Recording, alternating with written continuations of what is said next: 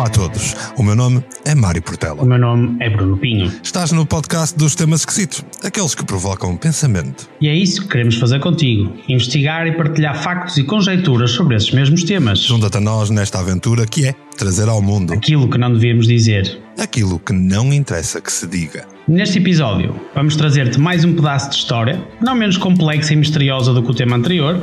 Vamos falar da Suméria e daí entramos numa viagem de temas que de certeza que te vão pôr a pensar. A pensar e a provocar-te para sair da caixa. Mas isso, isso são outros 300. 300.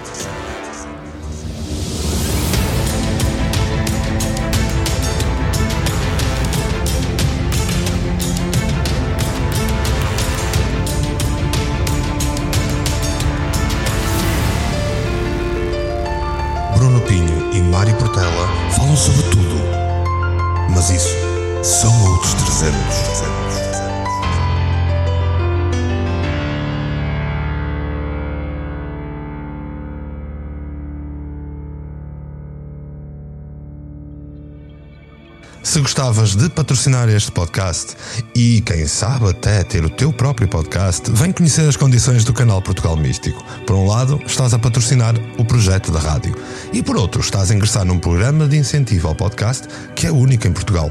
Contacta-me.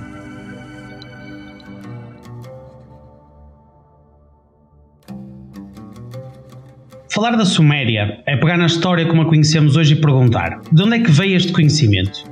Quem foram os primeiros a explorar temas como a matemática, a astronomia, a astrologia, a arquitetura urbana? Suméria? Hum, vamos falar da Suméria. Gosto tanto de falar da Suméria. Suméria é o nome que hoje damos a uma civilização que as correntes mainstream colocam ali pelo ano 5500, 4000 antes da Era Comum. Ou, se quiserem, da Era de Cristo. Na verdade, só lhe chamamos Suméria porque vem da língua acadiana e quer dizer qualquer coisa como Terra dos Reis Civilizados ou Terra Original. É a mais antiga civilização conhecida, pelo menos pelos cientistas, que são mainstream.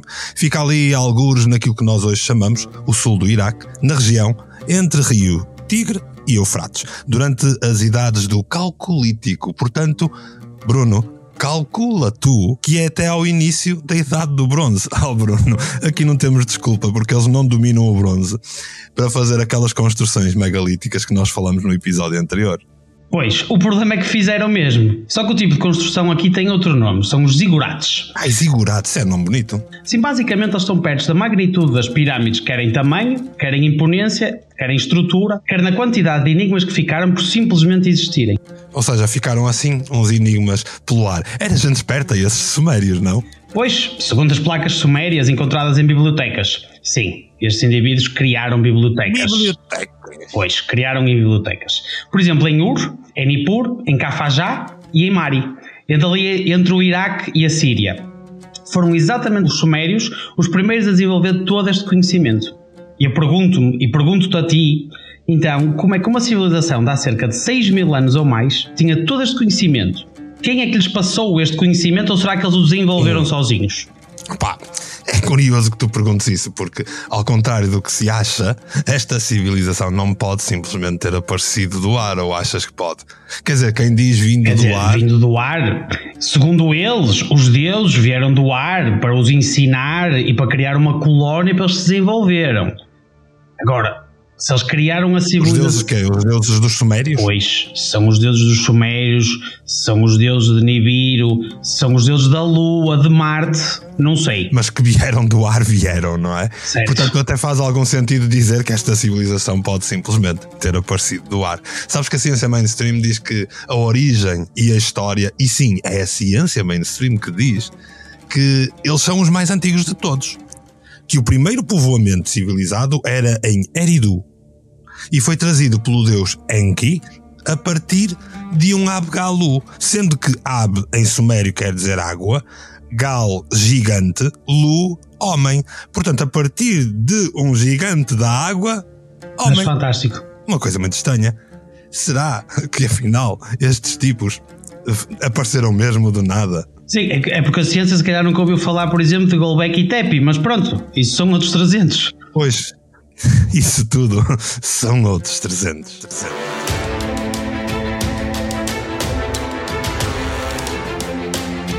Então, Mário, chegamos aqui à conclusão que os sumérios tiveram que ser altamente evoluídos para que esta civilização tenha sobrevivido cerca de 2 mil anos. Pois é, porque se tu comparares esta civilização com a dos nossos amigos das pirâmides, as três principais civilizações egípcias duraram cerca de 400, 450 anos cada uma. Ou seja, nem as três juntas se equiparam à duração dos sumérios. Espera, estás-me a dizer então que eles durante 2 mil anos foram uma civilização por si mesma. Tipo nós, tipo nós que começamos ali a contar a partir do alegado nascimento de Cristo e já passaram 2022 anos, portanto nós só ultrapassamos cerca de 22 anos àquilo que a Suméria foi de magnitude. Sim, mas nós é que somos os seres evoluídos e temos as tecnologias todas e, e, enfim. Bem, adiante. Vamos então começar com o que sabemos ser factos. Hum, Foram descobertas cerca de 22 mil placas de argila nas tais bibliotecas dos senhores não evoluídos que não dominavam o bronze, em que estavam todos os registros sumérios onde encontramos coisas tão interessantes, tão boas, como almanaques agrícolas, como estudos de astrologia, de medicina, de farmacologia, de história. Espera, esta gente, esta gente sabia tudo isso criaram almanacs. Bem, eles tiveram dois mil anos para, para fazer tudo isso, não é? Almanacs faz todo sentido. Nós próprios tínhamos o Borda d'Água em Portugal e era um almanac fabuloso que os nossos agricultores utilizavam. Portanto, faz todo sentido que eles tenham. Mas também estudos de astrologia, de medicina, farmacologia, dizes tu. Só que depois disseste-me uma coisa estranha: história. Pois é. Então, se esta é a primeira civilização, que raio de história estavam eles a estudar? Mário, eles estavam a estudar a história. Se isso são outros 300, pois provavelmente sabemos, devem é? ser outros 300. Mas conta-me, conta-me mais sobre estes sumérios fabulosos. Mais te conto. Em Ur descobriram-se ainda cilindros sumérios, que são ainda mais antigos e mais avançados. Avançados porquê? Porque têm as informações em relevo contrário e quando são revelados nas placas de argila, temos acesso a essa informação toda que estava gravada. Epá, estes sumérios eram mesmo avançados. Era, e até porque eles funcionam, aquilo funciona quase como uma espécie de carimbo, não é? Uma imprensa. Em, em, portanto, aquilo era um, um relevo e um contrarrelevo que depois de impresso, eles tinham uma espécie de tubos e esses tubos tinham relevo, e à medida que tu os passavas sobre uma folha ou sobre talvez um papiro, não sei, o papiro é uma coisa mais tardia. Pronto, eles passavam se calhar sobre a areia, não faço ideia, e faz, para fazer construçõezinhas bonitas, e isso eram os registros dele. Estava tudo lá. E estava tudo lá. Mas tudo o quê? Estava tudo desde o mais intenso, desde aquilo que nós falamos há pouco, como a medicina, a farmacologia, a história. Falamos de coisas gravadas como taxas, impostos, acordos comerciais. Uhum. Epá, eu não faço ideia com quem é que eles faziam comércio, dado que eram os primeiros e únicos. Mas pronto, tinham acordos comerciais com alguém, uhum. acordos nupciais. E tinham, Mário, o que nós sabemos ser mais importante disto tudo. Então. A receita da cerveja. Ah, Sumérios, eu amo-vos. Ora bem. Quando falamos dos Sumérios, nós falamos principalmente de os primeiros astrónomos. Falaste da astrologia há pouco e de facto isso quer dizer que eles foram os criadores da astronomia que nós hoje conhecemos. Eles tinham conhecimento de coisas que hoje, só com um telescópio, nós temos coisas como detalhes das Pleiades, que nós só confirmamos em 1950. Havia uma série de estudos astrológicos que eles faziam para perceber as épocas das colheitas, previam eclipses, previam os equinócios, faziam tudo isso. Eles sabiam, Bruno, ouve-me isto, eles sabiam que a cada 72 anos o céu roda cerca de um grau e naquele tempo já conseguiam entender e cartografar a precessão dos equinócios, ou seja, tudo aquilo que hoje nós precisamos quase de computadores para chegar lá. Foram eles a inventar a lógica do dia ter 24 horas. 12 horas para a parte do dia, 12 horas para a parte da noite. Mas como? Se há 6 mil anos eles não tinham nada, como é que eles sabiam tudo? Todo este conhecimento só nos pode levar a uma pergunta. E a, e a única pergunta lógica que eu vejo aqui: foram eles os, os primeiros.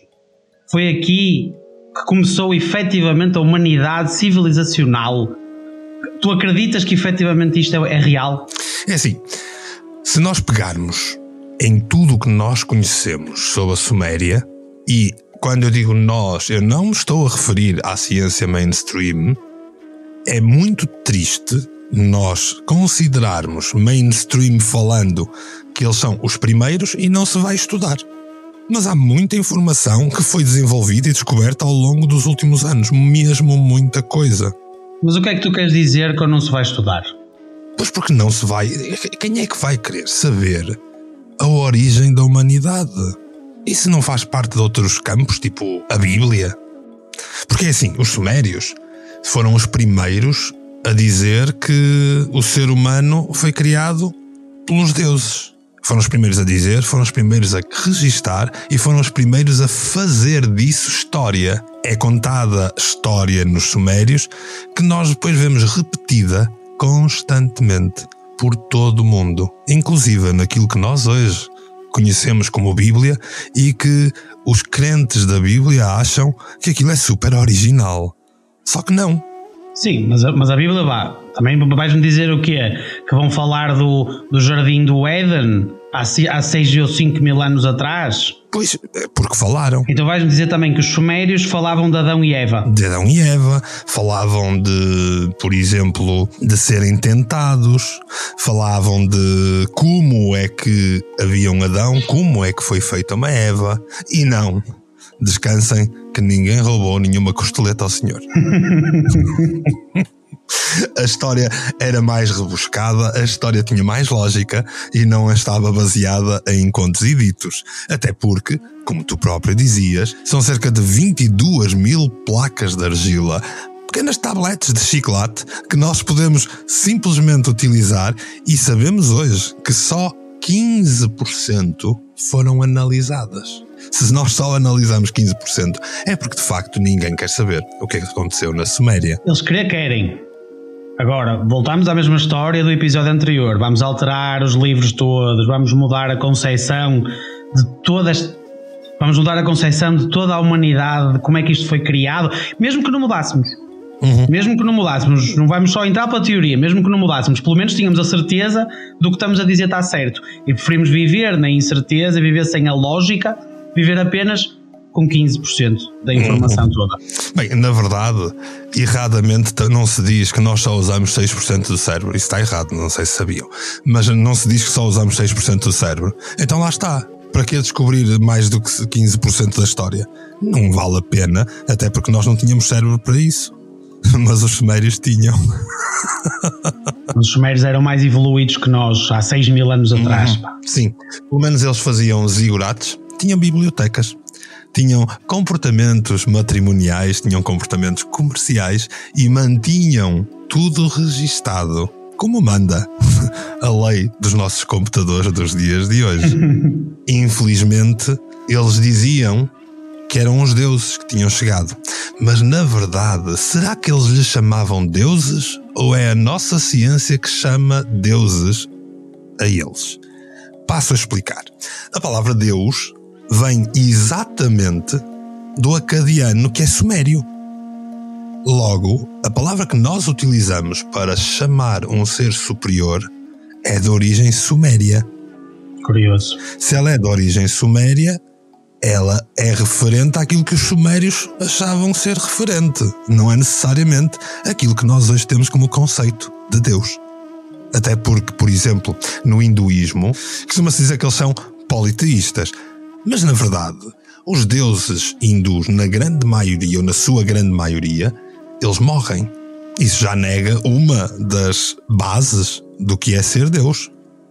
Portanto, será que eles chamam deuses a tudo aquilo que os ocidentais querem chamar deuses? Porque nós já sabemos, quando não entendes alguma coisa na arqueologia, na paleontologia, em tudo aquilo que acaba em ia, é fácil, dizes que devia ser religioso. Mas aqui, mas aqui então tu consideras que os sumérios não consideravam efetivamente os tais deuses que vieram do céu, uhum, que vieram do ar. Exatamente, os deuses que vieram do ar, vamos, vamos dizer isto factualmente, uhum. os deuses que vieram do ar, não, não consideras que eram deuses efetivamente, podiam ser o quê? Gigantes? Altos? Gigantes, podiam ser, aliás, porque será que os sumérios representavam esses mesmos muito maiores nas representações dos, eh, dos petroglifos, uh, representações nas próprias das tabletes de argila, vá, uh, Porque é que será que estes maiores, estes deuses, estes gigantes, eram representados bem maiores do que o ser humano nas ditas cujas pedras de argila. É porque é por alguma coisa, não é? Porque os antigos registavam o que viam, não registavam, eles não estavam propriamente a escrever uh, os Lusíadas. Sim, mas aqui não podemos dizer isto desta forma assim, sem entrarmos na pergunta, mas será que eles existiram mesmo? Há provas de que existiram humanos com cerca de 3 a 4 metros de altura à face da Terra? Será que temos provas físicas aos dias de hoje que isso aconteceu? Olha, eu posso dizer umas, tu dizes outras. Vou começar primeiro por uma prova factual, que é existem pegadas fossilizadas de seres alegadamente humanos que, pelo tamanho da pezice, estamos a falar de um Bigfoot ou estamos a falar de alguém com 3 a 4 metros. Então eu ganho-te porque existem esqueletos, não são pegadas, são esqueletos encontrados, uhum. guardados catalogados, fotografados em museus. Pronto, não os podes ir visitar porque eles são guardados lá atrás porque é um bocado claro. complicado ver um indivíduo de 4 metros e justificar isto mas eles existem. Bem, depois também podemos ir àquelas que são mais circunstanciais. Não existe uma única civilização antiga que não fale de gigantes. Todas falam de gigantes, sejam elas de origem aborígene, sejam elas da América nativa, sejam elas do Ocidente antigo, sejam elas do Oriente antigo. Todas elas mencionam a existência de gigantes. Aliás, para quem gosta do livro da moda, a própria da Bíblia fala deles. Chama-lhes Nefilim. E depois, mais tarde, é o Golias que sobra, coitado. O David depois balha aos olhos, mas isso já são mesmo outros 300. Sim, mas, mas sabes que é, é, curioso que em todas essas as lendas e efetivamente as histórias que são faladas nesses livros, a base é sempre a mesma. A, a base da lenda é sempre a mesma. Após um grande dilúvio, ou no momento de um grande dilúvio, de uma, de um, ou de um grande. Vá, no momento de um grande cataclismo que existe uhum. na Terra, há sempre um gigante que vem da água. Uhum. Há sempre um gigante ou um conjunto de gigantes que vem da água. Pronto, os sumérios vieram do ar, depois aqui alteramos a história conforme nos der mais jeito de contá-la. Ah, espera, espera. Espera, que eu, eu, eu completo isso. Eles vieram do ar para a água. Até porque uma parte da chegada dos, bah, deuses que vêm do ar, uma parte da chegada que está registada pelos próprios sumérios, eles estão vestidos de peixes porque brilham com escamas de peixes enquanto saem de dentro da água.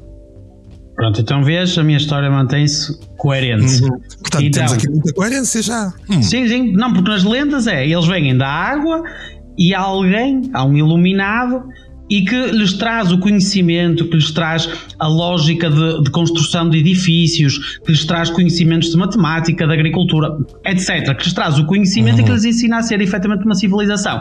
Agora, o que eu não consigo compreender é como é que estas lendas foram criadas e escritas e documentadas em vários sítios muito opostos e todas têm a mesma base. Uhum. Claro que depois têm todas a sua fantasia, não é? Têm todas as, têm todas as suas alegorias próprias, ainda assim a base, uhum. a base da lenda é toda a mesma. Oh, Bruno, mas não achas que quem nos está a ouvir pode de alguma maneira neste momento estar a dizer que nós estamos a ser extremamente redutores a dizer que o ser humano precisou que alguém lhes ensinasse as Acho coisas? sim, és fantástico.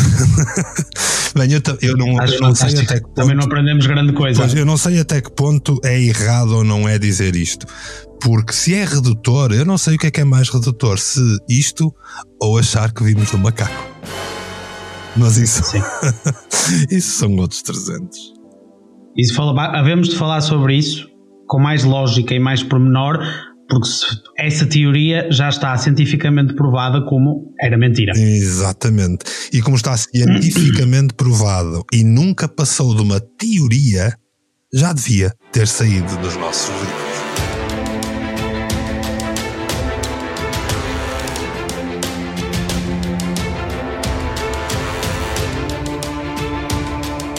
Sim, mas olha que há muita gente que vem, certamente, se quiserem, naqueles e-mails que nos vão enviar, que vai dizer que a teoria científica não é uma teoria apenas. Mas isso, o problema já é deles. Isso não são 300. Isso devem ser para 500 ou 1000, que só eles é que entendem. Não interessa nada agora. O que é agora importante é perceber que a Suméria, assim, em tom de resumo, a Suméria é em si mesma um enigma. Suméria quer dizer a terra dos reis civilizados ou a terra dos reis maiores ou a terra original. Se tudo isto quer dizer tanta coisa, são originais porquê? São reis maiores de onde? Civilizados, comparando com o quê? Tudo isto é muito importante. E se calhar, Bruno, temos aqui pano para muitas mangas no próximo episódio em que vamos explicar quem eram os que vieram do ar. Os tais gigantes. Uhum. que achas?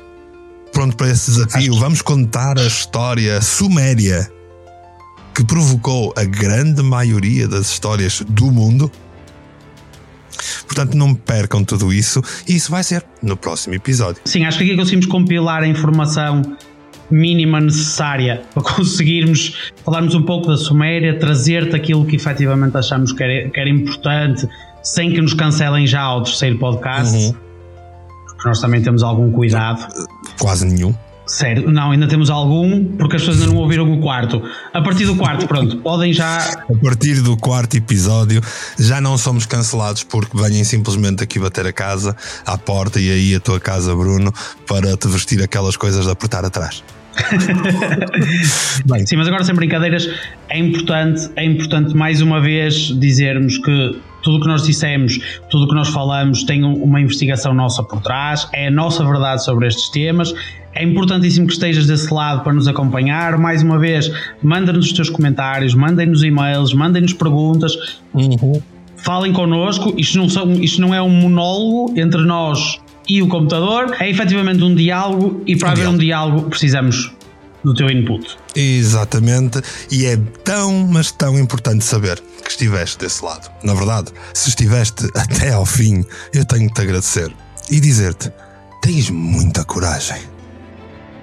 Não te esqueças de já de seguida ires aos comentários. Olha, na página do canal Portugal Místico podes comentar e deixar a tua opinião, mas podes acima de tudo enviar um e-mail que vem diretamente para as nossas mãos em outros300@portugalmístico.com. Estamos à tua espera envia tudo. Manda-nos mensagens, manda-nos sugestões e não te esqueças de partilhar com os teus amigos. E assim sendo, na próxima semana estamos de volta. Só que isso, isso são outros 300.